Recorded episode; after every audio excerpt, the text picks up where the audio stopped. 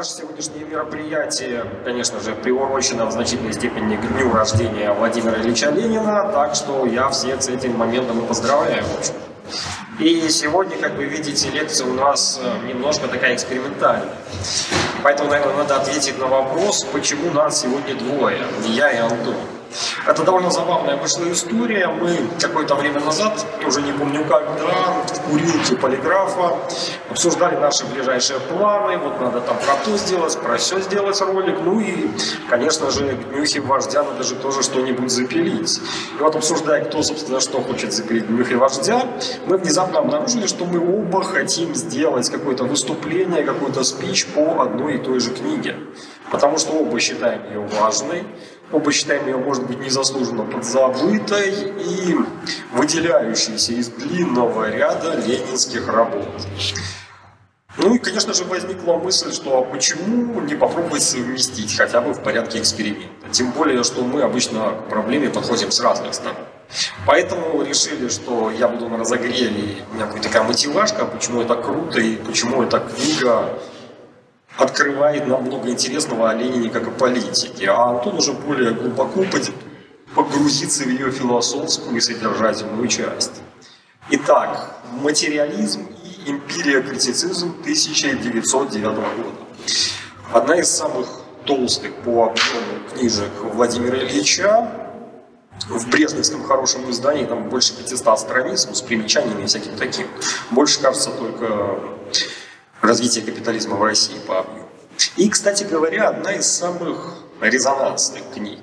То есть, когда она вышла, как бы сейчас сказали, у всех э, полыхало и бомбило. Но что там говорить, э, полыхало и бомбило капитально даже у самого автора в процессе написания этой книги. Я тут из книжки Льва Данилкина подтырил хорошую ленинскую цитату по этому поводу. «Сегодня прочту одного империя критика и ругаюсь площадными словами, завтра другого и матерными». Владимир Ильич вообще любил и умел изощренно и с выдумкой хамить оппонентам. Но вот эта его книжка, она, в общем, такая агрессивная по тону, как мало какие другие. И вот думаешь, и это из, из разногласий в философии такое, ой, интересно. Ну, я расскажу такую небольшую байку, пришел к Ленину довольно экзотическим способом, именно прямиком из либеральной белорусской оппозиции. И надо сказать, что еще в нулевых годах в этой самой либеральной белорусской оппозиции находилось достаточное количество старичков, ну там условно старичков, а, которые после очередного эпического провала любили побурчать, что Ленина вот надо читать «Горе-революционеры». Вот Ильич, он голова, он понимал. А вы, богатыри не вы, в общем, и читайте Ленина. Ну, я как бы слушал это, слушал, думал, думал и подумал, а почему бы и нет? И пошел в библиотеку читать Ленина. Ну, я, конечно, начал не с материализма империи критицизма. И если вы не студент философии и не интересуетесь этой темой как-то очень плотно, то я бы, пожалуй, даже не рекомендовал начинать с нее, потому что она, во-первых, очень большая, как уже говорилось, а во-вторых, довольно сложная по структуре. Тогда нельзя было дать гиперссылку на оппонента, и надо было приводить такие развернутые просто не цитаты. И, в общем, вся книжка состоит из этого чистокола чужих цитат с ленинскими комментариями. Ну и, в-третьих, иногда возникает вопрос, а к чему это все? То есть э, наш э, дорогой дедушка Ленин решил сделать карьеру философа. Но если как бы воткнуться в логику других политических работ Ленина, то ты внезапно понимаешь, что это не странная книжка, она абсолютно логична. То есть здесь Ленин как бы он говорит все то, что он говорит всегда. Но здесь он предпринял такую своеобразную попытку как это, низкоуровневого форматирования диска. То есть добраться до самых глубинных багов, докопаться до самых корней наших проблем и счел, что философия – это лучший для этого инструмент. Более того, почему я упоминаю тут, собственно, эти детали биографии, если ты как бы измучен местной политотой, то ты внезапно открываешь эту книжку и понимаешь, ба, да ведь этот э, лысый дядька из начала прошлого века, он говорит о вещах, которые очень актуальны для нас сейчас. И вот сейчас их не видят, а он увидел.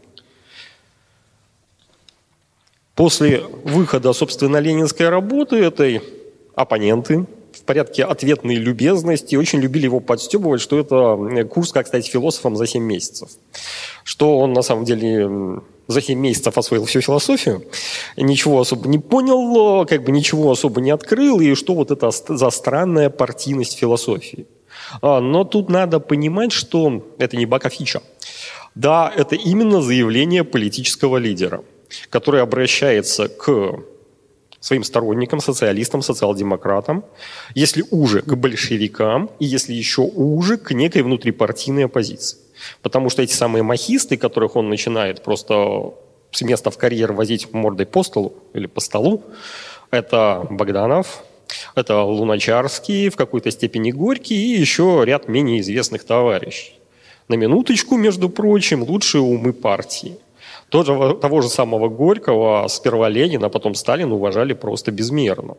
И как бы мы знаем, что после революции 17 года вся эта троица, и Богданов, и Луначарский, и Горький сделали очень много для становления советского государства. Но это будет потом. А пока что, а сейчас Политический лидер, вождь партии устраивает выволочку сторонникам и активу за то, что они неправильно, за то, что они увлеклись неправильной философией, за то, что они не критично воспринимают неправильную философию, а конкретно Маха и Авинариуса. Вообще мы знаем, что после революции 905-907 годов увлечение, всякие философские искания, даже мистические искания, были такой общей модой – Э, повальной модой российской интеллигенции и богемы. Но с Лениным такие фокусы не проходили. Собственно, да, он не говорит ничего принципиально нового. Ну, может, Антон меня оспорит, но, по крайней мере, мое мнение таково. Он говорит о, э, о очевидных неких старых вещах. Он говорит о том, что существуют в философии две старые школы – материализм и идеализм. Идеализм ярко, выпукло и немножко комично представлен и сформулирован еще епископом Беркли в начале XVIII века. И если в бочку меда добавить ложку Беркли, получается бочка Беркли. Получается какой-то из вот э, идеализма. Получается не материализм. И вот эти ребята, Маха и Винариус, либо по недомыслию, либо специально пытаются в нашу бочку материалистического меда домешать эту самую ложку Беркли и Богданов, и Луначарский совершенно не критично готовы это хавать. Ну и, собственно, Владимир Ильич начинает такую атаку просто, погром богдановских кумиров. То есть вот покажите мне этого господина, который это пишет, берем цитату. Вроде звучит неплохо. А давайте продолжим линию рассуждений, давайте э, попытаемся докопаться до сути. И продолжая линию рассуждений, мы приходим к тому, да он же отрицает объективную реальность. Он отрицает объективную истину. Он считает, что все сущее, земля, вся реальность – это наши, наши чувства, наш опыт. Так он же идеалист. Моя любимая, как бы мой любимый яркий образ из этой книги, что если мы продолжим его линию рассуждений, да, то есть если, если реальность – это наш опыт, если реальность – это наши мысли, то чем была Земля до человечества? Была реальностью опытом червяка – все, идеалист как бы все от, отметается. То есть давайте следующего. Кем там еще увлекается Богданов? Окей, смотрим. Ха, все тот же мыслящий червяк получается. Все тоже отрицание объективной реальности. Все тоже отрицание объективной истины. Все, уноси готовенького еще один идеалист.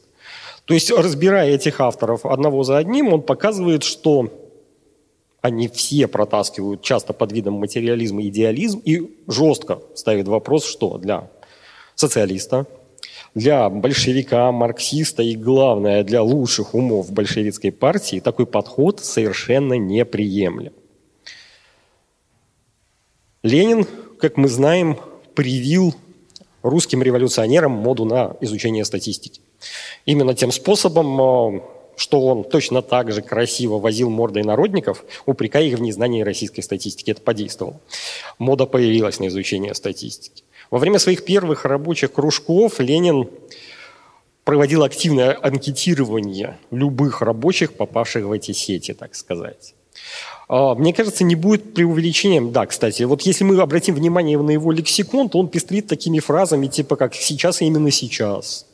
А, раньше, вчера было рано, завтра будет позже. Там, ничто нас не сломит, кроме наших собственных ошибок и так далее. И мне кажется, не будет преувеличением сказать, что соотноситься с реальностью, не впадать в иллюзии – это такое ленинское политическое кредо.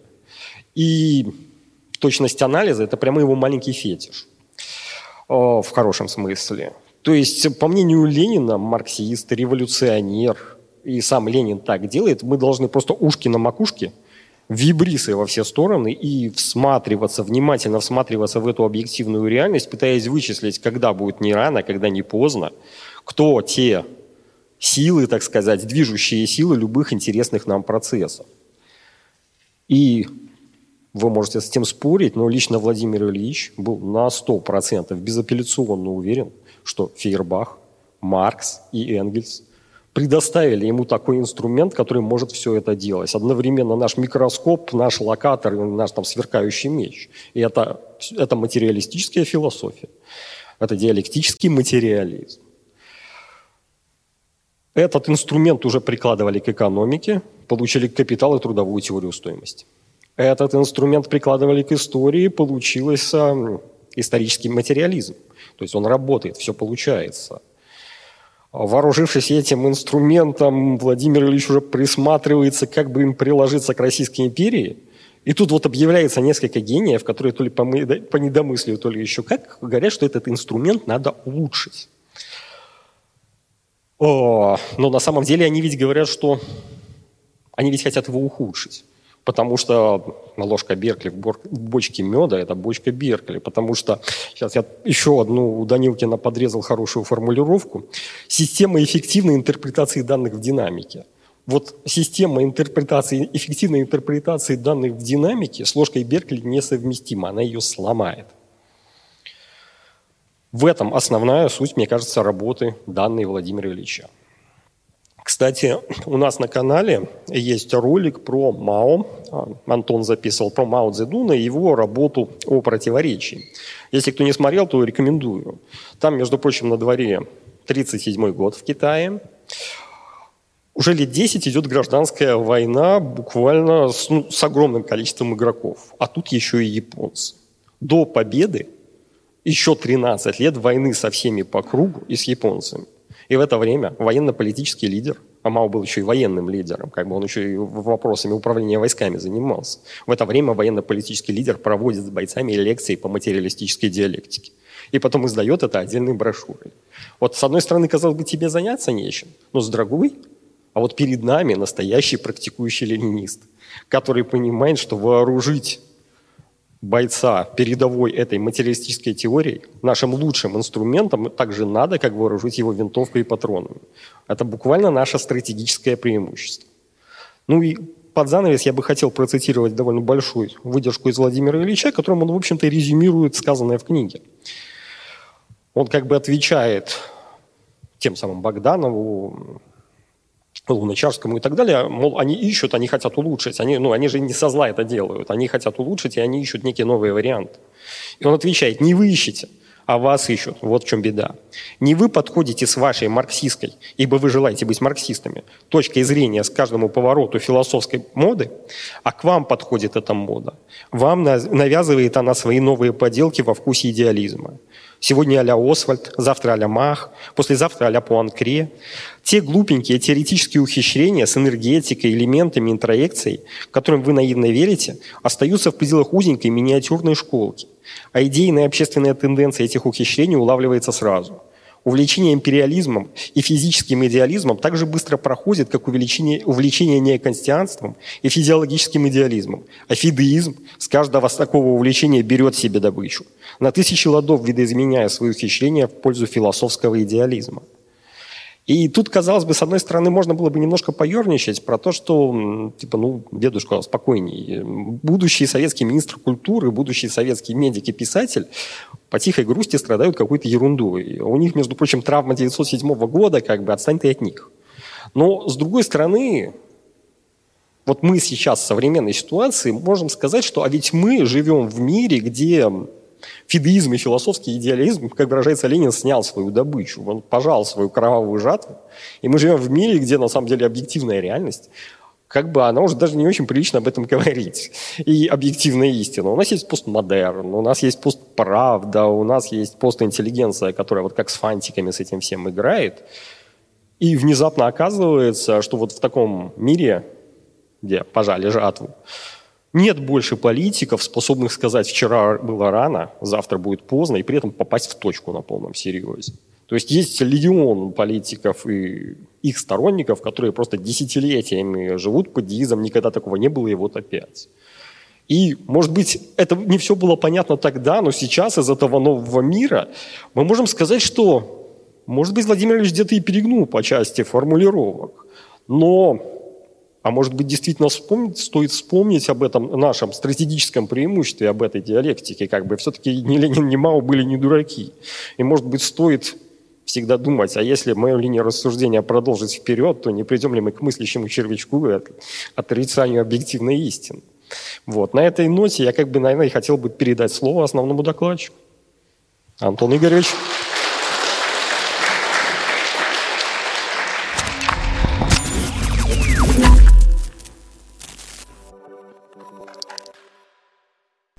Ну, всем привет. А, после того, как товарищ объяснил, почему это внезапно все так важно и нужно, почему это такая, казалось бы, странная книжка оказывается и людям, которые занимаются политикой, внезапно очень актуальной, а, я поговорю про содержательный момент, о том, что это вообще за книга, что конкретно говорит там Владимир Ильич, и зачем он это все, собственно, делает. И э, для начала, да, базовая информация. Книга писалась в 1908 году, издана в 1909. То есть, да, после, казалось бы, такой тяжелый период после поражения фактического первой э, вот этой русской революции 1905-1907 года, э, внезапно Ленин садится и зачем-то пишет довольно большую книгу по сугубо философским вопросам. А, такой вот приступ философствования у него потом случался лишь единожды, когда с началом Первой мировой войны он, э, опять же, засел в библиотеке и изучал там науку логики Гегеля внезапно. А, вот эта книга, э, которая была задумана в Женеве, а непосредственно писалась э, в Лондоне, в работе, когда Ленин, собственно, работал в библиотеке Лондона, собственно, музея Королевского. И эта работа, она на самом деле составляла во многом основу, в том числе советского вот, философского образования. То есть в советское время ее активно изучали, и если посмотреть на советских всех профессоров, они не уставали ее нахваливать. То есть э, говорили про то, какая она гениальная, какая она великая, и как там все проблемы разрешены. Как и обычно бывает в таких ситуациях, за таким вот э, возвеличиванием скрывалось банальное забалтывание. Гораздо проще не понять нечто, а очень громко это похвалить. И мы отлично увидели, как перестройку, особенно в 90-е, все те самые авторы, которые громче всех кричали о том, какая это гениальная работа и как, насколько она, там все правильно, они же первыми начали над ней издеваться. Начали, э, этой книги начали просто над нее смеяться, и это все продолжается до сих пор. А, в этом плане мне особо там нравится пример такого персонажа, как Теодор Ойзерман. Действительно такой вот большой советский философ, автор многих действительно хороших книг по истории немецкой классической философии, а, который внезапно вот а, выступил с тезисом о том, что Владимир Ильич критиковал Канта и никогда в жизни Канта не читал. Разумеется, никаких доказательств этого он не привел. И если посмотреть воспоминания о Ленине, можно увидеть воспоминания, где буквально сказано, как Ленин читает, как Ленин читает Канта. Но кому нужны доказательства, когда хочется сыграть конъюнктурку, в общем-то. И на самом деле до сих пор у нас э, в нашем регионе постсоветском к этой книге такое немножко ерничающее отношение. Ха-ха-ха, вот да, там вот вы внезапно возомнил себя великим философом. Но если мы посмотрим э, даже не на марксистов, а на антикоммунистов, э, крайне буржуазных авторов, э, посмотрим на главных представителей философии науки 20 века. Карл Поппер, Имри Лакатас, Пол Фейерабен, ну, максимальные величины. Думаете, они ерничают? Нет. Они относятся к книге очень серьезно. Да, с чем-то они соглашаются, с чем-то они спорят, серьезно спорят. Да, иногда им кажется, что их аргументы более убедительные – опровержения, чем они есть на самом деле, но эту книгу воспринимают серьезно. И в современной философии ее воспринимают еще более серьезно, но об этом мы при случае с вами э, еще сегодня поговорим. А, так вот, э, что же, почему была написана эта книга? Действительно, вот у нас есть РСДРП, э, в РСДРП ряд э, членов этой организации, причем верхушки этой организации, люди как бы мозг этой организации, да, вот, они начинают увлекаться новым философским направлением, эмпириокритицизмом. А что такое эмпириокритицизм, мы еще с вами поговорим, но пока просто скажу одну важную вещь. А эмпириокритицизм – это один из этапов развития позитивизма. Так вот, сегодня продолжателями дела позитивистов являются большинство, подавляющее англоговорящих философов, то есть американцев и англичан. И вот если вы спросите у подавляющего большинства наследников этой философской традиции, то есть наследников, эмпириокритиков, кто такие Махиавинариус, кто, что такое эмпириокритицизм, большинство современных философов из э, их же самой философской школы вам не ответят. И найти сегодня серьезный анализ этих философов очень сложно. По большому счету, это забытая школа. Забытая школа, и казалось бы, зачем нам читать критику забытой школы? Но э, в данном случае здесь ответ такой же, как в случае с антидюрингом Энгельса. Кому какая разница сегодня на этого самого Дюринга? Он всеми был бы давно забыт, если бы его хорошо не раскритиковал Энгельс. Здесь то же самое. Критикуя этих персонажей, э, Ленин высказывает мысли, важные в широком философском контексте, в широком контексте марксистского мировоззрения. Именно поэтому она активно и пересдавалась, еще и при жизни Владимира Ильича, и пересдавалась позже.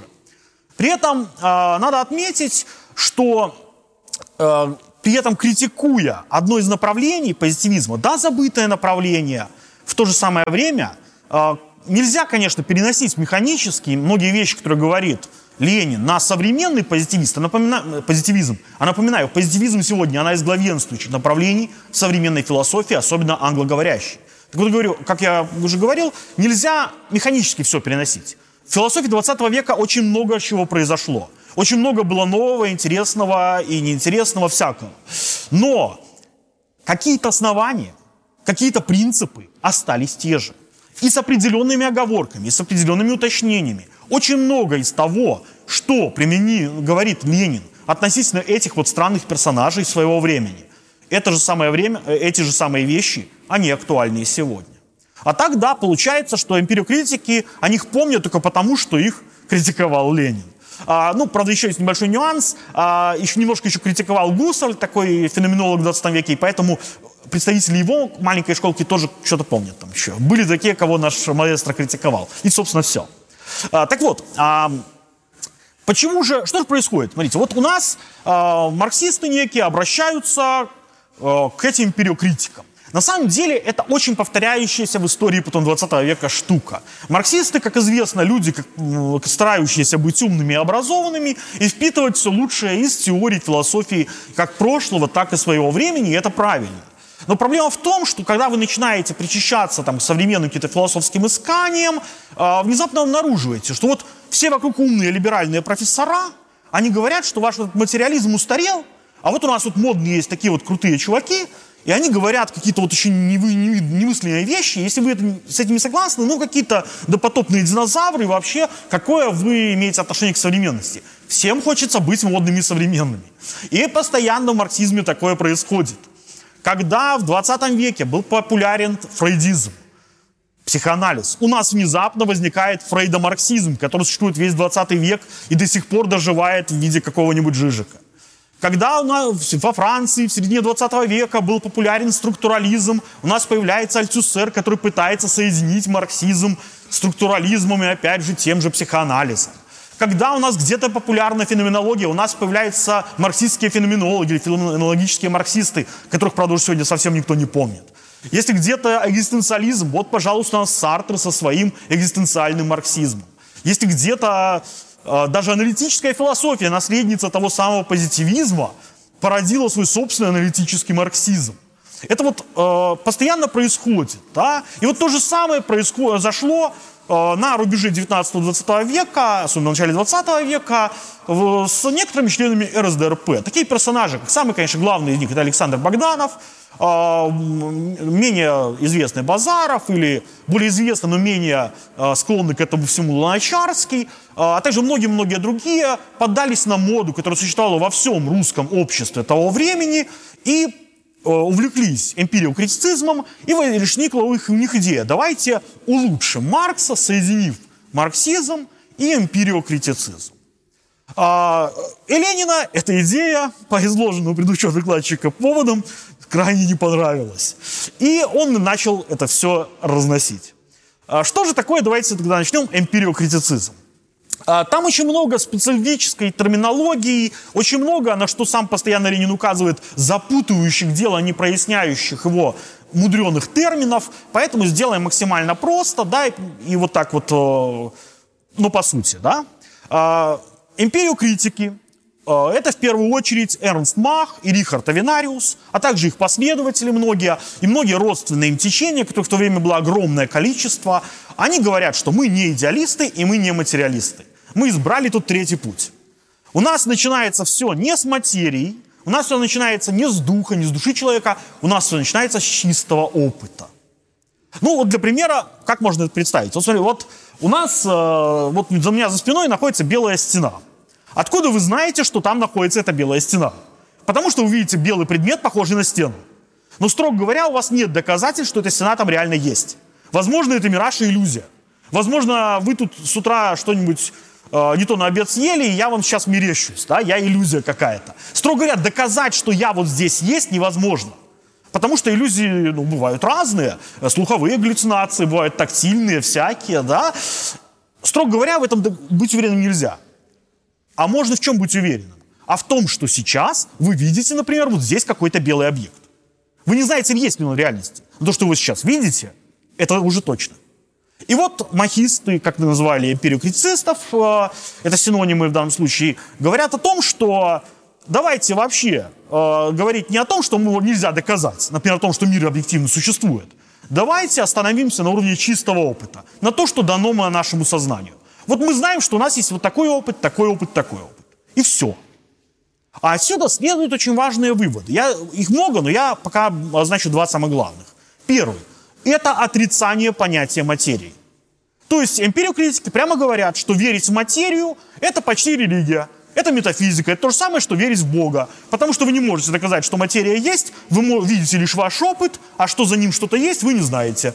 Поэтому материю выбрасываем и не используем больше это понятие. Второй очень важный момент – это как работает наука. Вы думаете, наука описывает объективную реальность? А нет никакой объективной реальности. Есть набор моих опытов, а наука – это набор гипотез, который объясняет, как вот с такого опыта получился вот такой опыт. И вот эта вот система, она как бы накручена, обращена очень много терминологии, хитрой, которая на самом деле, по части, ничего не значит и просто для красоты используется. А Ленин здесь делает неожиданный шаг. А давайте оглядимся далеко в прошлое. Давайте поговорим о таком персонаже, как Джордж Беркли. Это начало 18 века. Ирландский епископ Джордж Беркли. А, и вот он а, высказывает что-то очень нас, как-то на слух похоже. Он говорит, материи вообще-то не существует. Вот опять же, он может на примере, да, вот когда вы смотрите на меня, вы видите некий набор э, пятен в пространстве разного цвета, и до вас доносятся некие звуки, да, а ваше сознание их помещает в одном месте вашего мира. Да? То есть, по сути, э, любой объект внешнего мира, в том числе ваш собеседник, э, для вас это просто некая совокупность ощущений или пучок ощущений, некий комплекс. Есть ли какая-то реальность за этим комплексом ощущений? А, строго говоря, доказать этого нельзя. А что это такое, говорит Беркли? Это материя, которая была бы вне сознания. Все, что мы знаем, это то, что мы воспринимаем. Вот строго говоря, я не могу быть уверен, что за мной сейчас находится какая-то стена. Может, она там исчезла, я просто не оборачиваюсь и не видел. Да? Вот пока я это вижу, я об этом могу говорить. Быть, значит, быть воспринимаемым. А значит, материю надо просто устранить это понятие из философии. Но, а что же остается? Ну, понятно, что тут возникает проблема солипсизма. Солипсизм такая точка зрения, что существует только я. Кстати, эта позиция абсолютно неопровержимая. Если я скажу, что я существую, а больше ничего в мире нет, то вы меня не опровергнете. Ну, потому что вы для меня иллюзия, как бы, да. А, говорят, в дзен-буддийских школах, когда предлагал нечто подобное э, ученик, да, то его мастер, сенсей, бил палкой по голове, доказывая объективную реальность. Но, строго говоря, это не доказательство, потому что, э, ну, да, у меня возникло ощущение боли. Это как, никак не доказывает объективную реальность, вообще-то. А Джордж Беркли к чему это ведет? Очень просто. Джорджа Беркли а, у него он не солипсист, не совсем правильно его называть солипсистом, потому что у него есть еще что-то, Бог. У него есть душа и Бог. Бог прямо нам ощущения вкладывает в души. Из-за этого нам кажется, что мы живем с вами в одном и том же мире. А на самом деле никакого мира нет. Мы все в матрице, ребята. Вот такое утверждает нам Джордж Беркли. А, но есть большая разница. Казалось бы, вот то же самое абсолютно. Но нет, чем-то есть разница. И разница это в пользу Джорджа Беркли. Потому что, в отличие от этих вот хитрых, э, всех из себя махистов, Джордж Беркли не стесняется говорить, для чего он это делает. Он прямо говорит – я это делаю для того, чтобы выбить почву из-под ног материализма и атеизма. Главные враги веры нашей христианской – атеисты и материалисты, а им нужно понятие материи. И я уничтожаю понятие материи, чтобы не было никаких вариантов вообще. То есть вот как бы классика. А, современные, конечно, империокритики такого не скажут. А, здесь надо очень важный момент понимать. Эти люди были сами научного склада ума. Многие их последователи были учеными, и представителями научного мировоззрения. То, и когда они это говорят, они сами, конечно, не пытаются протолкнуть куда-то религию. Но объективно тенденция идет туда. И находятся те, кто при помощи их аргументов проталкивают не только религию, но еще похуже потом. Таким образом. А, но а, теперь а, здесь очень важный момент. А, что же говорит нам Ленин? Ленин говорит, в том же самом 18 веке, это ведь было не единственный вариант, был второй вариант, были материалисты. Вот был Дени Дидро, великий французский писатель, философ-энциклопедист, который высказывает прямо противоположную точку зрения. А вопрос-то весь главный есть какой? Что первично? Вещи или наши ощущения о вещах? Для Беркли ощущения первичны, а вещи – это вот комплексы ощущений. А для материалистов, как Дидро, вещи первичны. И ощущает, извините, вещь, наша голова – Поэтому и у него там есть красивый образ э, механического фортепиано такого. Вот представьте, такое механическое фортепиано, которое очень хорошо настроено. Ну вот мы такой вот механическое фортепиано, в общем-то. Просто очень сложно устроено. Да, у него у нас ощущение там сознания. Почему? Потому что ну, мы так хитро устроены. Но мы такой же часть материального мира. Мы тоже вещь. И мир материален, а сознание – продукт этой самой материи. То есть возникает важный момент, да, вот такое противоречие. И на самом деле, строго говоря, абсолютно логически нельзя доказать ни ту, ни другую точку зрения. То есть нет такого аргумента, который бы переубедил солипсиста. Нет такого аргумента, который переубедил бы субъективного идеалиста, как называются вот все эти персонажи, да, которые верят, что вся реальность дана лишь моему сознанию. Но есть, тем не менее, очень важная проблема, с которой сталкивается субъективный идеализм. И вот тут Ленин действительно говорит самую, наверное, важную вещь в этой книге. Он предлагает аргумент тот самый с червячком. Он говорит, извините, вообще-то а, вот вы говорите, в том числе не только Беркли, но и империокритики, что любое э, явление существует лишь для сознания, которое воспринимает это явление. Вся есть коррелят этого явления. Э, как говорил немецкий философ Фихте в свое время, любое не «я» существует только для некого «я». Без «я» нет не «я», да? Э, без осознающего нет чего-то осознаваемого. А вопрос, извините, а вот когда на Земле бродили динозавры, кто их осознавал? чьим объектом они были. Тиранозавры были там объектами диплодоков. А что было тогда, когда, зем... извините, вообще жизни на Земле не было? Кто тогда это осознавал? Где был тот коррелят? А когда Земли не было, а ее когда-то не было, кто это все вообще осознавал? Но это было. И мы знаем из науки, что это было. А, да, конечно, можно всякие учреждения делать, но в конечном итоге это проблема – на самом деле неразрешимо для субъективного идеализма. С этого можно смеяться. Очень много было потрачено в 90-е, там, все там смеялись, ага, такой вот Ленин, дурачок, такой наивный детский аргумент предлагает. Но почему-то, когда абсолютно тот же аргумент предлагал в свое время великий немецкий философ Шиллинг в своей натурфилософии в 19 веке, никто не смеялся, его воспринимали серьезно. Но я скажу даже больше – а вот некоторые считают, что современная философия – это разные варианты постмодернизма. А небольшую тайну открою, это давно уже не так. Постмодер... Вот эти все варианты, структурализм, постструктурализм – это середина 20 века вообще-то была. Да? Сегодня у нас уже 50 лет почти прошло с этого времени. А, вообще-то сейчас, ну, много есть разных течений, мы не знаем, какой из них выстрелит. Самое, одно из самых модных современных философских течений, да, буржуазных, да, вот таких вот современных западных течений, это так называемый спекулятивный реализм. Да, они не называют себя прямо материалистами. Они говорят, мы спекулятивные реалисты, мы представители объектно-ориентированной методологии. Но по факту это, тот, это материалистическая тенденция, что на самом деле радует. И вот мы открываем какого, их представителей, какого-нибудь Квентина Миясу, или Грэма Хармона, или э, Гранта, Яна Хэмилтона, и мы увидим у них тот же самый аргумент. И когда они высказывают, вот прямо сейчас этот аргумент, все постмодернисты сидят и думают, что с ними делать. И это воспринимается серьезно, и это уже не по-детски. И когда какой-нибудь Квентин Миясу а, в своей книжке «После конечного», которую, кстати, наша товарищка Лина Медведева перевела на, бело... на русский язык впервые, вот, а, когда он в этой книге, по, сути, повторяет, ну, с другой немножко философской базой, те же аргументы, которые предлагает Ленин, все это воспринимают отлично, это хорошо, модно, и это круто и молодежно. Главное, чтобы не было Ленина, конечно же. Вот. А, и в этом плане мы здесь еще очень важный, конечно, момент должны заметить. Да? Если мы стоим на точке зрения этого субъективного идеализма, то есть точки зрения и Юм, и Беркли, и там Юма, и Канта, и тех же империокритиков, у нас возникает еще очень важная проблема. А, Ленин очень таки хитро замечает, когда Мах оговаривается, и Авинариус, когда они говорят, вот в нашем мозгу возникает такой образ. Он говорит, извините, как в вашем мозгу может возникать образ, если мозг для вас объект материального мира, который является комплексом ощущений? То есть у вас, извините, вы определитесь, у вас ощущения в мозгу или мозги в ощущениях? То есть, вообще-то, строго говоря, проведенный субъективный идеализм говорит, что мыслим мы не мозгом, а неким трансцендентальным «я», трансцендентальным субъектом, э, который нематериален некой душой, если вы хотите в религию поиграть, да? И в этом плане э, он красиво, конечно, Ленин, как всегда, мастер слов, он называет это все безмозглой философией. И Тут же, опять же, кстати, вот опять же, борьба материализма и идеализма устарела, уже давно это все забыли, вопрос философии забыт, к этому, конечно, еще вернемся. А, но давайте посмотрим на современную английскую и американскую философию, последователи этих самых позитивизмов. Так называемая аналитическая философия.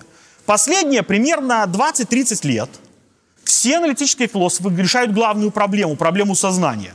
Знаете, какие там есть позиции? Материализм и дуализм, то есть мыслим и мозгом или нет. И до сих пор философы спорят. Это люди, которые там, они уже подгружаются в интересные проблемы, там, возможен ли искусственный интеллект, там, все такое. Но по факту они спорят о том же самом. Мыслим ли мы мозгом? Потому что, ну, понимаете, мы если мозгом можем воссоздать мозг, и у нас искусственный интеллект думать начнет. Представляете, какая штука, да? А, но, тем не менее, э, вот устарело, но почему-то все занимаются до сих пор этой проблемой. И здесь а, вообще надо отметить важный момент – то, что Ленин, он не только как бы философизирует политику, внося философию в политику, он еще и политизирует философию. И он, конечно, следуя за Энгельсом, прямо говорит о том, что всегда основным вопросом философии был вопрос об отношении духа и материи. И на самом деле вопрос о познаваемости мира – это лишь аспект этого базового вопроса. Вопрос об отношении духа к материи. Если вы считаете, что первичен дух, вы называетесь идеалистами. Если вы считаете, что первична материя, вы называетесь материалистами. Там есть, конечно, варианты. Ну, например, если вы считаете, что лично ваш дух создает весь мир, который вокруг нас находится, то есть весь мир, набор явлений вашего сознания, такие персонажи, э, значит, вы э, являетесь соратником таких персонажей, как Беркли, Юм, Кант, хотя с оговорками, вы называетесь субъективным идеалистом. Если вы считаете, что дух создал материю, но это не ваш дух, а более высокий дух, абсолютный дух, Бог, например, или там мировой, мировая душа, что-нибудь такое, вы называетесь объективными идеалистами, являетесь соратниками Платона и Гегеля. А если вы считаете, что первична материя, а дух порождается в результате развития материи, и мыслит вообще-то материя, то вы называетесь материалистами и являетесь тогда соратниками, да, и Дидро, и Фейербаха, и Тизгина, и, конечно, Маркса и Энгельса. Иными словами, всю историю философии есть два лагеря. Идеалистический лагерь, начинающийся с Платона, и материалистический лагерь, начинающийся с Демокрита. И вся история философии – это не просто история какого-то прогресса, это история борьбы. Борьбы двух лагерей, вполне политической борьбы. И это, конечно, начал уже Энгельс, э, Ленин еще более обостряет эту мысль. Да? Мысль о наличии политики внутри самой философии, о наличии борьбы, в том числе политической борьбы, внутри самой философии. И борьба эта вертится вокруг ровно одного понятия – понятия материи. И здесь, конечно, Ленин дает классическое определение материи. Он говорит о том, что материя – это философская категория для обозначения объективной действительности, данной человеку в ощущениях его, которая э, фотографируется, отражается э, нашим сознанием, существующим, с нашими ощущениями, существуя независимо от них. Иными словами, э, здесь вот такое определение, очень сжатое и на самом деле ясное. И вот посмотрим на современные учебники философии. И наши, и российские, и вот всего постсоветского пространства. И вы увидите там везде это же самое определение. В большинстве учебников будет то же самое определение. Единственная разница, не будет указана цитата. Кавычки будут убраны, будет написано как автора учебника, собственно, фраза. То есть, как раньше в советское время повсюду вставляли к месту и нет имена там, Маркса, Энгельса, Ленина, так сейчас берут и убирают, даже там, где это прямая цитата. Но да, пытаются иногда переформулировать, но обычно не заморачиваются, оставляют то же самое. Ну, почему? Потому что определение хорошее. Оно просто вот замечательное. Здесь подчеркнуто два самые главные, две самые главные вещи. Во-первых, материя – это то, что существует независимо от нас. Независимо от нашего сознания. Она была, когда нас не было, и будет, когда нас не будет.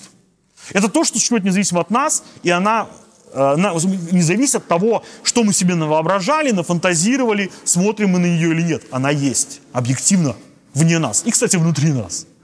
А с другой стороны, узнаем мы об этой материи из своих ощущений, которые не просто сигнализируют нам что-то, а отражают реальные свойства этого материального мира. И вот это базовое определение материи. Оно, конечно, из него исходит Ленин, и именно опираясь на это определение, он дальше ведет всю, всю свою полемику, в общем-то. И вот, когда мы говорим про политизацию философии страны Ленина, здесь надо упомянуть еще один призрак у нас из прошлого возникает, Иммануил Кант. Опять же, 18 век, ну, сильно попозже Беркли, но 18 век. И э, вот этот самый Иммануил Кант, основатель немецкой классической философии, э, почему внезапно очень много ему времени уделяется в этой работе? Почему так? Опять же, все неспроста. Дело в том, что второй половине 19 века э, в западной философии был провозглашен лозунг «назад Канту». Возникают различные версии такого направления, как неокантианство, то есть обновленных на базе более новых научных разработок учения Канта. И да, мы сейчас, сейчас а, только специалисты в основном этих неокантианцев читают. А, из, того, из той эпохи люди больше там какого-нибудь Ницше знают. Но вообще-то в то время во всех университетах Европы практически господствовало это самое неокантианство. То есть, если где-то вы видели профессора, он был неокантианцем, как правило. Поэтому, конечно же, здесь э, Ленин берет упор э, вот на этих ребят всех. А неокантианцы, они говорят очень похожие вещи. Но все-таки давайте вот пару слов о Канте, чтобы было понятно, о чем мы дальше будем говорить. Э, Кант э, на самом деле не считает, что вне меня ничего нет. Кант считает, что есть нечто, что вызывает во мне ощущение. Он называет это вещью в себе. Вот что-то есть, оно на меня воздействовало, во мне возникло ощущение. Но все, что мы знаем о нашем мире, это набор ощущений. И этот набор ощущений не имеет ничего общего с той вещью, которая на меня воздействовала. Строго говоря, я ничего не могу знать о той вещи, которая вызвала во мне ощущение, потому что все, что я знаю, это ощущение, а вещь в себе мне недоступна. Она непознаваема. И э, Ленин, конечно же, дает э, этому всему диагноз. Правда, он здесь не, э, не оригинальный, это очень много с этого опять же ерничали, особенно там кантоведы э, об этом любят говорить. Но на самом деле нет, он это взял прямо из литературы серьезной, научной, философской, э, немецкой, в первую очередь, того времени. Идея о том, что на самом деле у Канта есть элементы э, как материализма, так и идеализма. Вот в чем проблема. Да? То есть у нас совмещаются моменты материализма и идеализма. Почему он вспоминает в этой работе об этом? Потому что ряд империокритиков российских, они говорят, вот смотрите, вот есть какой-нибудь Плеханов. И вот Плеханов отстаивает существование независимой от нас реальности, то есть вещи в себе. Так Плеханов получается кантианец. А вот махисты, Маха, Винариус, они критикуют Канта. Значит, наоборот, они более прогрессивные, чем Плеханов. Более материалисты. Ленин говорит, извините, опять же, давайте ведем сюда политику. Он вводит уникальную, уникальную штуку, он говорит о критике слева и справа. То есть понятие лево и право он переносит в философию. Он говорит, Канта можно критиковать слева, а можно критиковать справа. Если вы критикуете Канта как идеалист, вы критикуете его справа. Если вы материалистические элементы Канта как раз на них опираетесь, вы критикуете его слева. И здесь э, критиковали Канта очень давно, уже при жизни Канта. Прямо после выхода его критики чистого разума появлялись много персонажей. Э, Ленин там большие выдержки приводит такой персонаж, как Шульц и Назидем, но там было куча и других. Uh, включая, кстати, нашего соотечественного белорусского еврея Соломона Маймона, который тоже Канта справа критиковал. Так вот, uh, они критикуют справа. Что значит? Они убирают туда вещь себе. А зачем вам эта вещь себе? Уберите ее, и просто весь мир станет опять же явлением вашего сознания. Не нужно не пускать никакую созна... реальность вне этих всех явлений. Но эти противоположная точка зрения, критика слева, это то, что начал Гегель на самом деле, хотя идеалист, но объективный идеалист. А, то, что потом продолжили и Фейербах, и Энгельс, и многие-многие другие. И критикуют они Канта совсем с другой точки зрения. Они говорят о том, а, в первую очередь, конечно, а, это Энгельс, да, э, опираясь на Гегеля. Вот смотрите, вы говорите, что вещь себе непознаваема. Вот есть э, мы, все, что знаем о вещи, это явление. Как она нам является? Суть ее мы не можем понять. Но Ленин, говорит, Ленин показывает, извините. Вот э, мы, например, узнаем химические свойства какого-то вещества. Да? Разумеется, это не все его химические свойства. Разумеется, все, мы знаем не полностью объект. Да? Там что-то когда-то еще найдут. Как э, Ленин сам говорил, электрон также неисчерпаем, как атом. Но здесь важный момент. Когда мы туда вот э, идем, да, мы ведь узнаем какие-то знания. А эти, на этих знаниях мы выстраиваем практику. Практику производства определенных веществ. Как мы можем говорить, что мы ничего не знаем об этом веществе, если, опираясь на наше познание его свойств, мы его можем создать? Практика как раз значит, что там нет никакой вещи в себе. Что принципиально, да, там есть всегда пока не открытые свойства, но принципиальная познаваемость остается. Принципиально мир познаваем. Это важный момент для материализма. Мир принципиально познаваем. Да, сейчас не полностью. Да, ограничено, возможно. Но принципиально границы этой нету. Там все, ничего какого-то таинственного, там чудесного нет. Потому что, ну, все материально, извините. А я предлагаю сделать сейчас небольшой перерыв, и потом продолжим это все, чтобы не затягивать ваше внимание.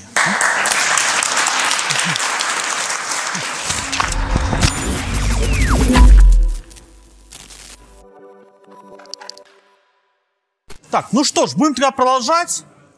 И э, к чему это все шло?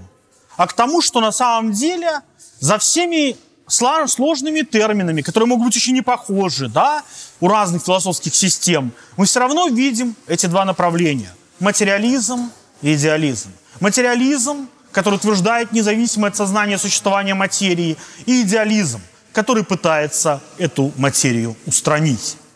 И здесь мы вплотную подходим к еще очень важному понятию.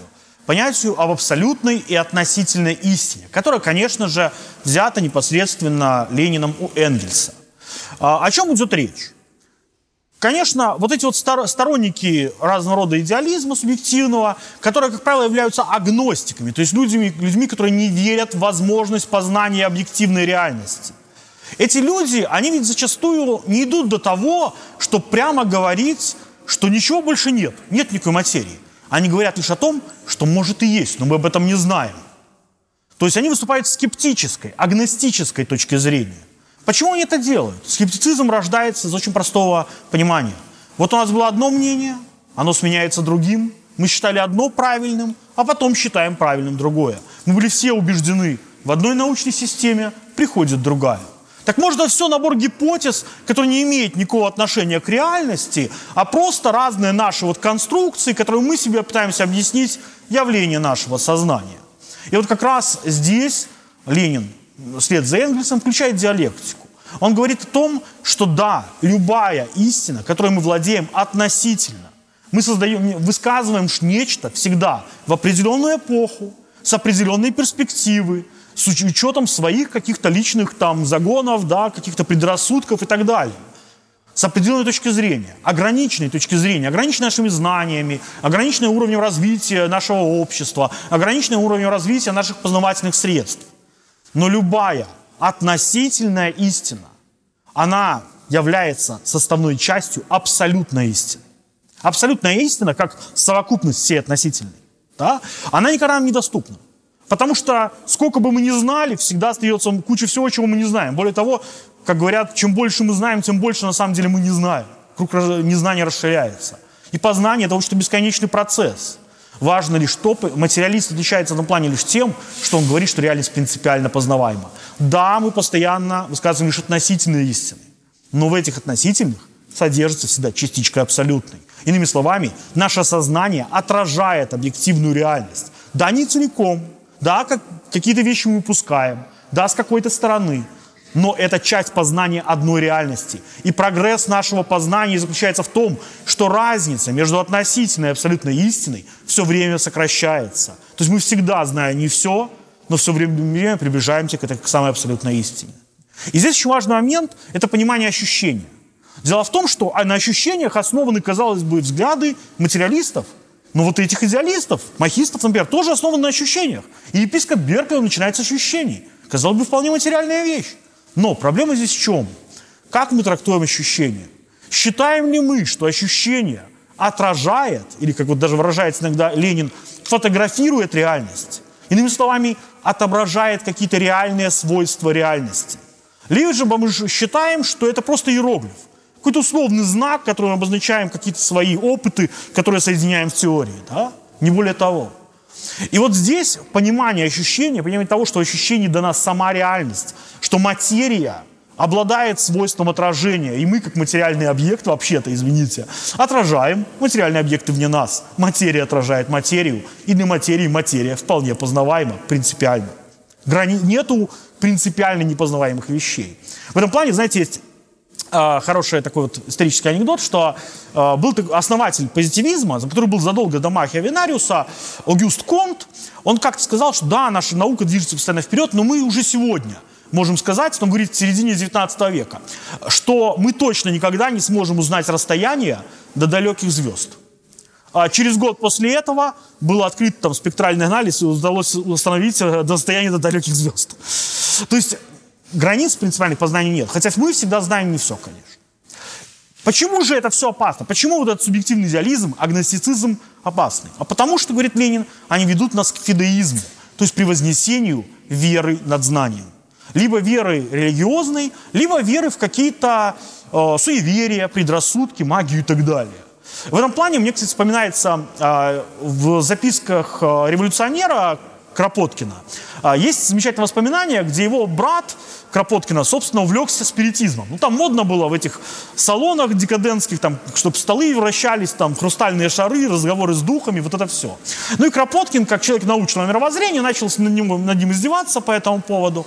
А брат э, начал ему отвечать. И он отвечал аргументами из Канта что вот, извините, вещь себе непознаваемая, да, мы знаем лишь явление, а вот что за ними, мы не знаем принципиально.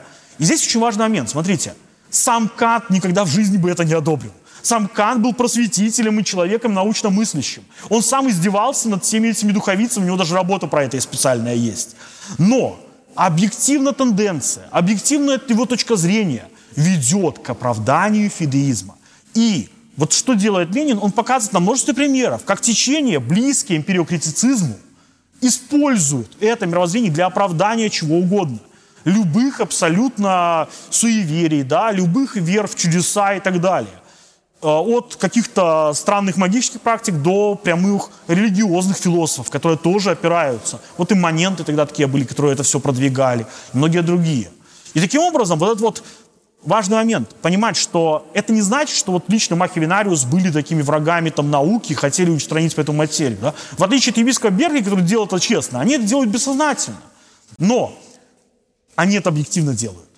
И еще более важно, э, что марксисты, которые принимают элементы эмпириокритицизма, разумеется, они, тот же Богданов, там, Луначарский и так далее, они не были людьми, верящими вот это все. Они были вполне людьми материалистического мировоззрения. Они хотели честно быть марксистами. Они хотели просто улучшить марксизм вот новейшей модной западной философией. Но по факту они тем самым, не хотя, не желая этого, открывают двери вот этому всему. И Ленин как раз и обращается к ним, показывает им, куда ведут их тенденции, кому они становятся родственными в результате этого всего процесса. И вот таким образом Ленин вводит понятие партийности в философию. Да? Он показывает партийность любой философской позиции. И в этом плане у нас возникает такая довольно хитрая историческая ирония. Да? Вот у нас есть куча каких-то молодых марксистов, которые увидели что модное, новое и захотели быть современными. И вот прямо с головой ударились в новое течение. И вот у нас Ленин, который не поддался на эту всю модность и стал придерживаться точки зрения, которая уже открыто материалистическая, высмеялась в то время многими либеральными профессорами. И вот проходит больше ста лет, и внезапно оказывается, что вещь, что эти самые перекритицисты, очень, очень, казалось бы, модные, такие современные, а их уже, они никому уже не интересны, они всех забыли, и, и они не интересны даже их собственным последователям. В то время как точка Ленина, зрения Ленина все снова и снова вспоминается даже не марксистами, даже представителями современной, той самой западной философии, вполне буржуазной. И когда какой-нибудь Миясу, уже упомянутый сегодня, воспроизводит аргументы, он не называет, конечно, имя Ленина, а вот, например, его соратник по спекулятивному реализму Рейбер Россия говорит, ну, вообще-то, как бы, это аргументы Ленина. Как бы, ты взял оттуда или не взял, не знаю, но вот это его аргументы. И вот что оказывается, да, что можно сколько угодно пытаться э, говорить об этом всем как чем-то устаревшем, странном, там, э, Ленин, там, ну, материализм, приватизм, анекдот какой-то, да, но на самом-то деле, как показывает нам Ленин, борьба в рамках философии будет продолжаться до тех пор, пока будет продолжаться классовые антагонизмы пока будут эксплуатируемые эксплуататоры, пока будет необходимость создания идеологии, одурачивающей массы и ведущих эти массы от познания объективной действительности, будет продолжаться борьба в сфере идей, в сфере идеологии и в том числе в сфере философии. А пока эта борьба будет продолжаться, то дедушка Ленин будет актуален для нас не только в политике, но и в философии. И на этой оптимистической ноте я бы хотел сегодня закончить, и давайте переходить к вопросам.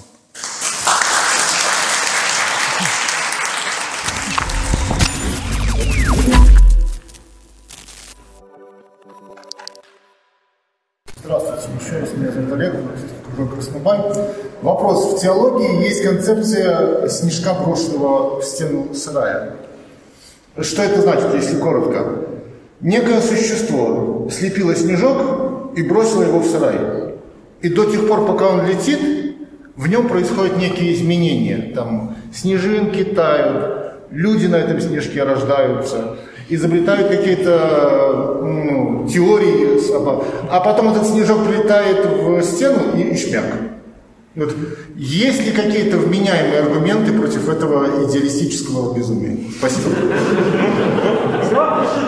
Ну, смотрите, на самом-то деле э, здесь как раз очень важное отличие между позитивизмом и материализмом. Потому что позитивизм говорит, есть факты, наши гипотезы, объясняющие факты. Тогда никаких доказательств того, что нас не бросили, да, этот снежок, у нас нет. Но если мы материалисты, исходим из понятия материи, мы изначально исходим того, что вещи раньше ощущений, что материя раньше духа. Это просто наша исходная позиция. Доказывается эта позиция только всем развитием науки, философии и практики, преобразующей материю. Есть ли у нас стопроцентная гарантия? Можно ли какой-то аргумент логически предложить и опровергнуть сразу религию, идеализм, что угодно? Нет, у нас нет и не может быть такого аргумента. Но пока мы исходим из материалистических оснований, а на самом деле об этом Ленин постоянно указывает, э, наука, когда она отрицает даже какие-то вещи, материализм тот же самый, ученый нормальный, он бессознательно все равно материалист. Он следует материалистическим установкам. И пока наука исходит из этих материалистических установок, и у нас все получается, ну, мы работаем так, как получается, потому что оно работает. Критерий, практика критерий истины. Когда перестанет получаться, вот тогда можно будет задуматься. Когда чудеса начнут происходить налево и направо, тогда да. Как-то так. Мало ли. Добрый день. Дурцов Николай Владимирович, студент. Вот такой вот у меня вопрос. Вы об этом уже говорили, но хотелось немножечко подробнее. Насколько мы знаем, в философии есть два основных таких противоборствующих учения – материализм и идеализм. На данный момент э, какое учение преобладает среди ведущих философов? Ну, опять же, вы говорили, но хотелось немножко поподробнее. И все-таки почему? На самом деле, э, да, вопрос хороший. Преобладает, э, если мы берем подавляющее большинство философского мейнстрима, разные версии идеализма. Один момент они не признаются, что они идеалисты, как правило. Да? Они не говорят, что мы идеалисты. Это марксисты так называют. Они пытаются представить эту точку зрения как возвышающуюся над идеализмом и материализмом. Как это делали империокритики, а потом очень многие после них. Да? Но все-таки, если посмотрим на 20 век, то есть та философия, которая нам уже известна как история, то да, в 20 веке преобладала некий версия идеализма, представление о том, что объект существует только для субъекта, что мир существует только если он выражен в языке. Оно может по-разному называться. Большинство этих людей бы очень протестовали, если бы его называли идеалистами, как и империокритики бы противостояли против этого, да? Но э, тем не менее, что все-таки, на мой взгляд, следует отметить, что как раз в последнее время осуществляется в той же самой философии отход этого всего. Потому что, если мы говорим про постмодернистские течения, они все-таки так или иначе идеалистичны. Они увязывают любую реальность языком. Знаете, вот э, для постмодерниста, постструктуралиста невозможно сказать, например, что цветок лежит на подоконнике. Можно сказать, что в определенной языковой парадигме можно утверждать, что языковая игра заставляет нас сказать, что на подоконнике лежит цветок. Да? То есть уже чем-то э, вот этим языком опосредована реальность. Да? Так вот, в современной философии наметилась очень большая тенденция современная. Это вот, мы не знаем, что из этого получится. Это вот на наших глазах все происходит. Да? Но это люди, которые далеки от марксизма, но они туда же уже идут. Что нет, извините, давайте вернем к самой реальности. Может быть, это не мы э, через язык познаем природу, да? а может быть, это природа через нас познает саму себя, например. Да? То есть это уже ближе к материализму. Да, нет, это, безусловно, материалистическая тенденция. Она не, она не единственная. Есть очень много разных, да. Есть идеалисты материалисты. Но, э, тем не менее, я бы сказал, в основном пока что доминирует идеализм. Но какие-то элементы материализма, они всегда были и сегодня продолжаются. И я бы сказал, сегодня чуть более э, ярко проявляются, чем, например, в 20 веке. Спасибо за ответ. Кто-нибудь еще? Здравствуйте, меня зовут Гороховский Алексей, я тоже студент МГУ, ну и параллельно марксистский кружок веду. Собственно, у меня к вам э, два вопроса. Довольно часто мне в жизни, э, в силу моих политических убеждений и общественной активности приходится спорить с людьми, увы, у которых идеалистическое мышление, но, извините, в таком, в таком мире живем, и раз уж бытие определило их сознание, то давайте с этим минимум мириться. Вопрос, собственно, следующий. Э, если я правильно понимаю все, о чем идет речь, то, скажем так, э, логика неформальная и диалектические, и э, в определенной степени наука, это ведь скажем так, модели, но модели, позволяющие объяснить объективный мир, и что, на мой взгляд, и да я уверен, не только на мой взгляд, гораздо более важно, применить это объяснение к практическому, к практическому, как бы сказать, изменению этого мира, правильно? Правильно. Соответственно, я еще не отрабатывал эту, скажем так, новую схему, но можно ли в разговоре с такими людьми, апеллируя э, к их чувствам и к их же ощущению мира, то есть, по сути, к их практике, этой же самой практикой показывать несостоятельность и нерелевантность их идеалистической логики, тем самым создавать в их мозгу противоречия. Рано или поздно из э, чувств приходит разум как логичное и закономерное состояние эволюции того вида материи, которая, которая находится у нас в черепной коробке ну как, здесь какой момент? С одной стороны, можно и нужно. Да, именно так это и нужно делать. Но есть большая проблема, что если вы спорите с умным идеалистом, а я не гарантирую, что вы его переспорите, да? То есть дело в том, что на самом-то деле идеалист, а, не раз встречались такие люди, может отлично а, быть очень хорошо научно прошаренным, философски прошаренным, отлично диалектическую логику знать и отлично аргументировать. И на самом деле он все равно вывернет, потому что даже вот этот крайне субъективный идеализм, даже вот солипсизм, вы не переубедите солипсиста. Потому что он говорит, ну практика это часть моего сознания тоже, как бы, да. Да, и в данном случае тут проблема-то в чем? Что и об этом постоянно упоминали. Кстати, об этом это не придумали марксисты, об этом говорили представители немецкой классической философии, Фихт и идеалисты, об этом говорили. Что в конечном итоге, да, вы начинаете либо с одного, либо с другого. Либо с материи, либо с духа. И на самом-то деле логически вот взять, доказать, что вы все неправы, невозможно. Кстати, в этом плане с религией что-то же интересный момент. А, Я думаю, многие знают, сегодня очень много, вначале на Западе, потом пришло в постсоветское пространство, появились такие новые атеисты, да, которые пропагандируют теорию Дарвина, в этом плане спорят с верующими людьми, там, это все там набирает очень много просмотров на Ютубе и так далее, да. А, Но и это хорошая прогрессивная вещь, там люди пропагандируют науку, но таким людям есть всегда большая проблема – а, оно все возникло в Америке, где религиозные люди, это, как правило, ну, там, фанатики сект разных, да, мелких, которые верят, что Земля была создана 6 дней. Если им показать, что не за 6, они уже переубедятся, да. То понимаете, что, ну, как бы умные религиозные люди, они по-другому видят мир, и они предложат вам контраргументы, которые будут по-своему очень логичны, они будут сходить с других оснований, поэтому строго логически нет, вы не переубедите, да.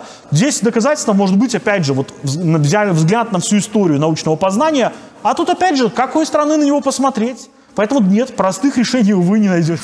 Э, Здравствуйте, меня зовут Илья, спасибо за лекцию.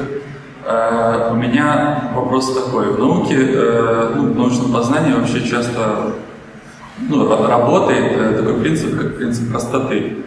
И с этой точки зрения интересно было бы узнать ваше мнение по поводу подобного аргумента в споре субъективного идеалиста и материалиста. Э, Субъективному идеалисту для того, чтобы описать то, что он ощущает, в принципе, приходится постоянно предполагать, что вот Луна, значит, я на нее смотрю, она есть, потом она исчезает, потом опять есть, только когда на нее смотрю. Все становится таким сложным и запутанным, чтобы описать всю реальность, ну, просто ну, сложно себе представить, как, как должно выглядеть такое описание. Вот, а, а предполагая, что Луна существует объективно и независимо от меня, в принципе, все становится довольно простым. И э, вот такой аргумент э, в этом споре, как вы можете Конечно, а аргумент, ну, собственно, в логике аргументации, то, что было названо, называется, да, бритва Оккама, и она универсальна. Это действительно хороший аргумент, который применяется везде и всегда, и в науке, и в повседневной жизни. Но тут есть нюанс. Дело в том, что Уильям Оккам, который придумал эту бритву, а, придумал ее для того, чтобы доказать существование Бога вообще-то. То есть, ну, потому что зачем вам выдумывать это все, когда можно сказать, что Бог все создал просто, понимаете?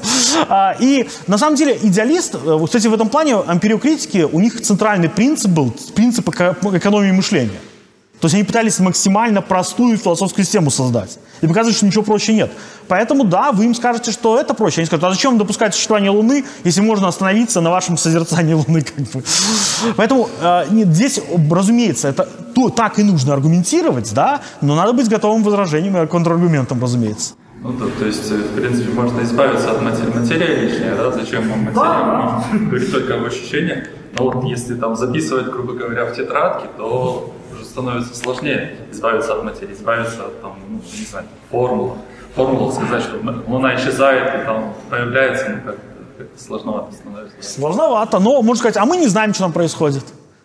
Но мы знаем, что она возникает и появляется. Вот как-то так. Поэтому, а, да, это, нет, еще раз повторю, что это хороший аргумент, и он же, кстати, увязан с тем, что вообще-то в пользу как раз материализма свидетельствует то, свидетельствует то, что в своей практике ученые вынуждены, по сути, опираться на материалистические основания, даже если эти же ученые, как, например, Анри Пуанкаре, в жизни являются идеалистами. Да, они в философских взглядах идеалисты, но когда они берутся за свои исследования, вот их материализм клонит. Это тоже ведь показатель того, что это естественный путь, как вот позна- познание природы. Поэтому да, на этом можно и нужно указывать. Здравствуйте всем за лекцию. Александр, я не рабочий. А у меня вот такой вопрос. Вроде ж как э, все вот, если захотят народ шаурму открыть, они изучают, что там, какая, сколько граждан ходит, рядом с метро, это не рядом. Может там еще ку шаурму продавать, там, ку капусту, чтобы подешевле, чтобы ходили. Граждане если что-то делают, все-таки изучают. Вот, да и в мире как бы сложно поверить в то, что какое-то правительство или олигархи из идеалистических мыслей там вот делают определенную политику. Нет же. А их специально делают, что так вам рассказывают. А их что с целью какой-то. Так это что выходит, что вот этот какой-то идеализм это только вот обычные граждане думают, что ли? А, нет, вообще оно так не работает, потому что идеология, она пронизывает собой общество. И надо же понять, что а, наличие идеалистического мышления вот не полностью отрубает для вас возможность объективного познания истины. Просто при этом отрицается, что познается какая-то истина. Да, например, в той же экономике, вот современная экономика, да, она уже давно не думает, откуда берется стоимость, там еще что. Эти вещи не рассуждают. А, зачем? Нужны вот циферки, графики, все это помогает мне считать и мою фирму там делать, а отражает ли какую-то реальность, нам вообще уже без разницы. Да, поэтому нет, когда они все это делают, они опираются и научное познание, наука-то ведь никуда не исчезает, и при капитализме она хоть и с проблемами, но развивается вполне себе.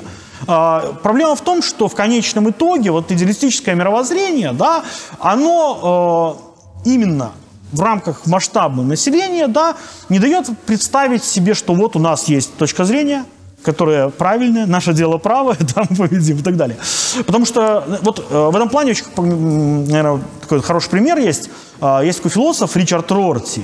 Э, он э, постмодернист, такой идеалист весь из себя. Э, и он э, замечательно по-моему, это он. Или он, или... Нет, может, и не он. Могу соврать. Короче, один из постмодернистов.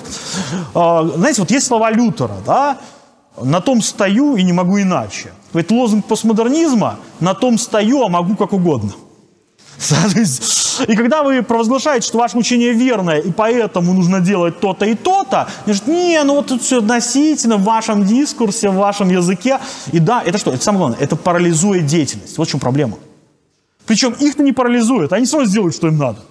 А вот массы, соединенные некой единой идеей, да, в такой ситуации оказываются парализованными. И поэтому критика таких вот взглядов идеалистических, она очень важна, и все современные марксисты это понимают и активно и занимаются.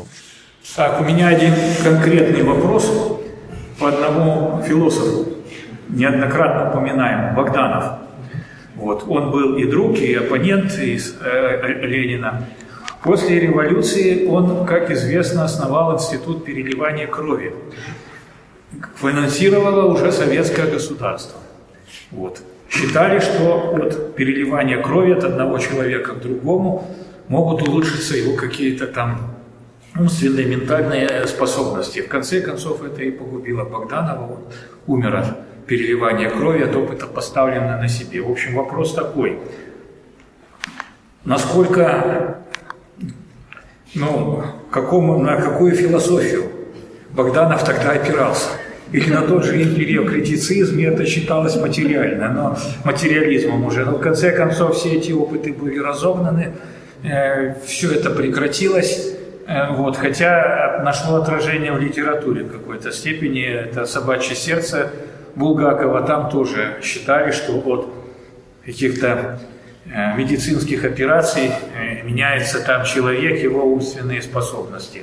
В общем, расскажите про Богданова, как его оценивали тогда и как он сам считал. Богданов как раз на самом-то деле – основным оппонентом среди марксистов у этой работы Ленина сам Богданов и является.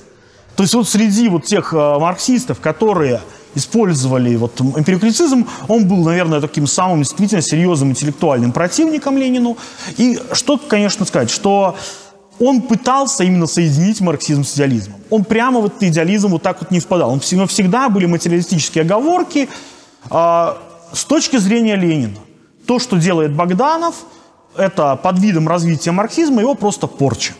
Да, то есть марксизм смешивается с чем-то иным, как той самой бочкой да, и ложкой, и в результате происходит ревизионизм и ухудшение марксизма. На самом деле, той стальной системы марксистских взглядов, которая была предложена и которая потом развивалась марксистами. В этом, но здесь, конечно, стоит отметить, что сам по себе он, разумеется, был коммунистом, да, он был человеком вполне в этом плане последовательным. А Богданов есть, правда, один нюанс еще, он ведь был немножко мечтателем-фантастом, как известно, и, конечно, его вот эти вот проекты, они далеко заходили. Да, но Богданов в этом плане э, интересный в плане персонаж, но то, что на самом деле понятно, что его, на его опыт его двигали фантастические какие-то планы. Но, кстати, и э, ну, я бы не сказал, что однозначно нужно связь устраивать между его эмпирикритицизмом и вот его ошибками. Но в конце концов ни один ученый от ошибок не застрахован. А ученый, который пробивает какие-то новые пути, он обязательно будет высказывать какие-то необычные, да, девиатные теории. И в этом плане, ну, Богданов это такой, да, полученный полумечтатель, который что-то пытался, у него не получилось. Ну, бывает, но, с другой стороны, такие люди что-то и пробивают на как раз в нашей-то реальности. Как-то так. Сложное явление. Здравствуйте. Вот. э, И, как известно, в современном обществе основным критерием э, авторитетности того или иного факта, высказывания является так называемый э, критерий научности. То есть то, что считается научным, то, что факт. Вот. И э, самый мощный аргумент в дискуссии или в принятии каких-либо решений. Вот. Не могли бы вы подсказать, вот в чем этом самом э, принципе научности современном и наиболее популярном сейчас вот, находится та самая э, ложка идеализма, которая его э, портит и не, не мешает э, ему быть до конца объективным, и в чем э, преимущество э, э, э, метода диалектического материализма над данным подходом. Слушайте, я бы сказал, что, во-первых, нельзя их противопоставлять. То есть, как, когда говорят просто иногда о научном мировоззрении, подменяют немножко понятие. Как, на самом деле, имея под этим в виду позитивизм. Как позитивизм, так и марксизм, диалектический материализм, опираются на научный подход. Только по-разному интерпретируют. И в этом плане в самом по себе критерий научности, ничего плохого, наоборот, это замечательно. Да? Но проблема в том, как мы это интерпретируем. Потому и разница такая на самом деле принципиальная. Она стоит в том, что, строго говоря, для последовательного идеалиста, как правило, хотя есть некоторые исключения, там свои есть материалистические тенденции уже, но, как правило, отрицается понятие материи, как чего-то объективно существующего, независимо от нас. Допускается лишь некие факты, связи этих фактов и так далее. В то время как для материализма, особенно диалектического материализма, и в первую очередь марксизма, это является центральным понятием. Поэтому дело здесь не в научности, а в ее интерпретации. И, ну, конечно, есть э, позитивизм, вот такая проблема, он не застрахован от э, разных псевдонаучных, на самом деле, подходов. Он стал гораздо сильнее, чем во времена Ленина. Да, то есть там появились, благодаря ру- трудам тех же самых и Поппера, да, и Локатоса, и Ферабинда даже, там появились свои критерии внутренние, очень хорошие, надежные критерии. Но в конечном итоге все-таки надо понимать, что для позитивизма факт материальности этого мира не доказан. И это очень важный момент.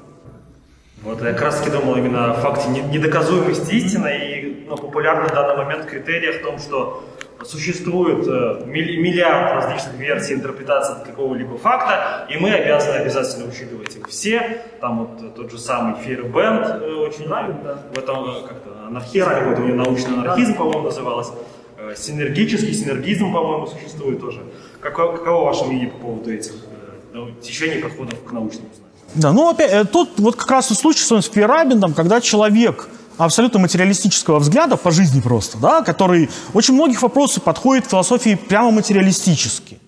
Он в то же самое время, да, в своей гносеологии объективно дает козырь сторонникам не просто даже какого-то фидеизма, а прямо таки мракобесия. Потому что если вы являетесь верным сторонником Фейерабенда, то, строго говоря, вы ничего не можете возразить экстрасенсу. Вы должны его выслушать, да, и с ним пообщаться, и пусть он наравне с учеными проверяет свои гипотезы. Что, конечно, как бы здраво звучало, с каждого должно быть право там в науке, анархизм, все дела, да, но по факту там мы понимаем, чем это закончится, потому что, ну, на люб- любую там, естественно, научную кафедру постоянно приходят там дедули с большими манускриптами опровержения Эйнштейна, да, и если вы каждый раз комиссию будете собирать, это все опровергать, но вы будете в пустоту тратить просто научные усилия своего, своего как бы коллектива, вот и все. Поэтому, да, звучит прикольно, Ферабин, он смешной и интересный, но, э, на мой взгляд, это на сегодняшний день скорее, реалистично скорее портит научное развитие. Хотел бы... Мой вопрос... Мой вопрос схож с вопросом предыдущего товарища, да. Но я хотел бы поднять такую проблему, захватившую сегодня YouTube, да, это популяризаторы науки, да, или так называемые научпоперы. Да. То есть вроде бы они занимаются хорошим делом, да, и довольно компетентны в своих областях науки, но в то же самое время, когда они рассуждают над вопросами, которые предмета их научной деятельности не касаются, они впадают в самый настоящий махровый идеализм. Да, или метафизику, или открыто пропагандируют позитивистские всякие взгляды. Да. С одной стороны, они пропагандируют научный подход, и люди, людям рассказывают про всякие интересные факты, с другой стороны, транслируют вот такое мировоззрение, иногда осознанно, иногда неосознанно. Как нам к этому относиться? Нужна ли контрпропаганда, или это вообще не проблема, и они больше хорошего делают, чем плохого? Тем более, как я уже сказал, да, высказываясь по некоторым другим вопросам, они своим подписчикам транслируют различные идеи о политике, например, да. Хотя там он физик или биолог, например, да. Ну, как-то так. Да, ну, на самом деле, конечно, тоже вопрос сложный дискуссионный. Когда они появились, эти персонажи, конечно, тоже я, на самом деле, очень обрадовался, потому что вот внезапно кто-то рассказывает там не про инопланетян, строящих пирамиды, да, а что-то про науку и объективную, причем сознанием дела, и иногда это и весело, классно. А, с другой стороны, да, среди этих людей встречаются зачастую люди, а, довольно реакционных взглядов в том, что не касается их собственной позиции. Тут надо еще дополнительный момент э, обозначить, что вообще самое это явление, как и весь русскоязычный YouTube, он пришел из Запада, с Америки. Там это явление было уже давно, вот таких вот а, новых атеистов, да, вот, э, научно-популярных блогеров и так далее. Оно все уже там давно было, и поэтому, когда наши, они явно на них ориентировались. И в том числе очень много из этого позитивизма тамошнего взяли просто напрямую. Поэтому в данном случае, на мой взгляд, вариант, должен подход быть максимально избирательным, потому что э, все-таки, когда мы говорим о разных персонажах в этом отношении, да, то понятно, одно дело какая-нибудь Ася Казанцева, которая там за Навального там ну, постоянно говорит что-нибудь, да, пытаясь под это подвести какую-то нейробиологическую аргументацию. Ну, а другое дело люди, хоть и таких умеренных, но там в том числе и социалистических взглядов есть, там какой-нибудь Дробышевский, насколько я знаю. Ну и так и люди, на самом деле, не знаю, Э, вполне, в общем-то, известные как коммунисты, там тоже присутствуют, в общем-то, в этом явлении. Причем, в том числе, естественно, научной пропаганде. Вот Сергей Марков как бы э, как один из вариантов. Э, не говоря уже о всяких Климах Жуковых, да. То есть, в данном случае, да, у нас проблема тех, мне кажется, избирательный момент. Если ты рассказываешь какую-то ахинею, пытаясь прикрываться своим научным авторитетом, тебя нужно критиковать. Если ты делаешь просто хорошие вещи, туда не лезешь, ну, замечательно, будем хвалить, молодец, и даже репостнем, да, что-нибудь такое.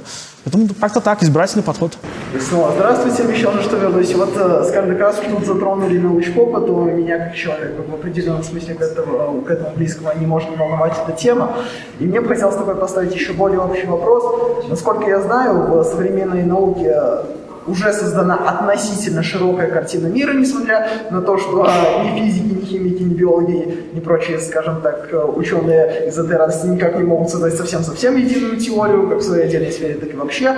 Касательно социал-гуманитарных наук еще в 19 веке было не раз я говорю, что пора создавать единую синтетическую теорию общества, и об этом вроде как даже писал и Плеханов, и не раз упоминалось в 20 веке.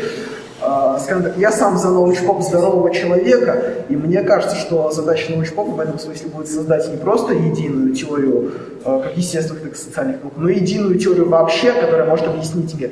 И в этом смысле у меня еще второй вопрос, который коррелирует, коррелирует в принципе, с созданием философской, как бы сказать, теории всего, да, термин, термин деятельность физики, но на, на, на, на мой взгляд, прекрасно он описывает и мою, мою мысль, то, что я хочу. Возможно ли принципиально создание такой картины мира? Если возможно, а я считаю, что возможно, то какой она будет, на ваш взгляд? И что мы должны приложить к этому уже сейчас, чтобы уже завтра это было хоть в каком-то виде, нужно, естественно, нам. Да, ну, во-первых, к первому вопросу, почему до сих пор такая, в общем-то, разноголосица в общественных науках.